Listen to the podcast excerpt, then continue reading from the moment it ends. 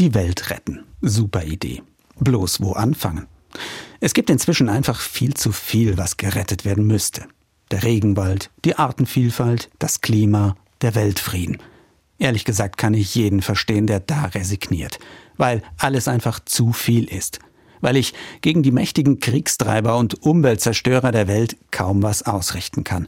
Und weil es immer noch viel zu viele gibt, die davon lieber nichts wissen und ihre Ruhe haben wollen.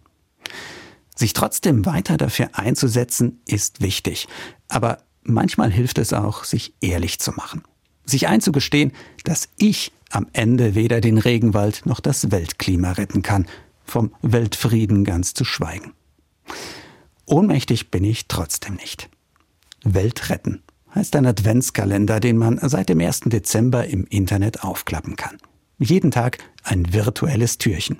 Jeden Tag eine kleine Idee, wie ich in meinem bescheidenen Lebensumfeld die Welt ein bisschen lebenswerter machen kann. Wer im Netz unter Adventskalender Weltretten sucht, kann sie alle finden. Das reicht dann vom Verzicht aufs Auto, wenn ich auch anders ans Ziel komme, bis zur Hilfe für den kranken Nachbarn oder zum regelmäßigen Blutspenden.